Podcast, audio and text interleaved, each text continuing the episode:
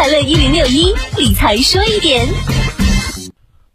一般来讲，新人理财不外乎有三个目的。第一呢是保障，就是保障人生财产和生命的经济基础，一般包括保险规划、现金规划。那把自己三到六个月的工资用来作为自己这部分的保障金，当失业时或者有紧急状况时，对自己有一个经济上的保障。第二呢，保值，也就是不让钱贬值，不被通货膨胀贬值。这一类的工具主要是低风险投资，比如说国债、银行理财、货币基金，收益呢还是相当安全可靠的。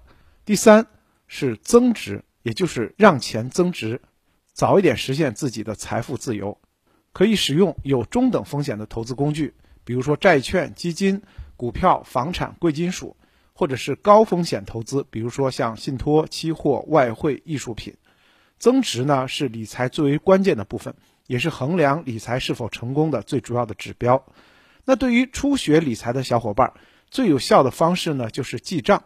不管你是用纸笔记录，还是借助记账 App，必须保障账目清晰，并且定期盘点收支情况，了解自己的收入来源有哪些，哪些消费可以省略，哪些消费资金额度较高，必须提前做好资金准备。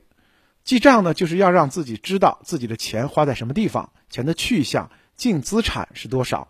让自己心中有数，知道一般正常的消费点在哪里，就不会让自己大手大脚，而有计划的进行消费。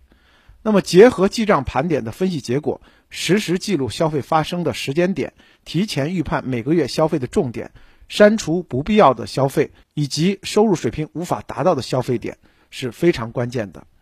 作为投资新人，要明确自身的基本情况。比如说，目前手头有多少资金可以投入到投资当中？这些资金是否有风险承受能力？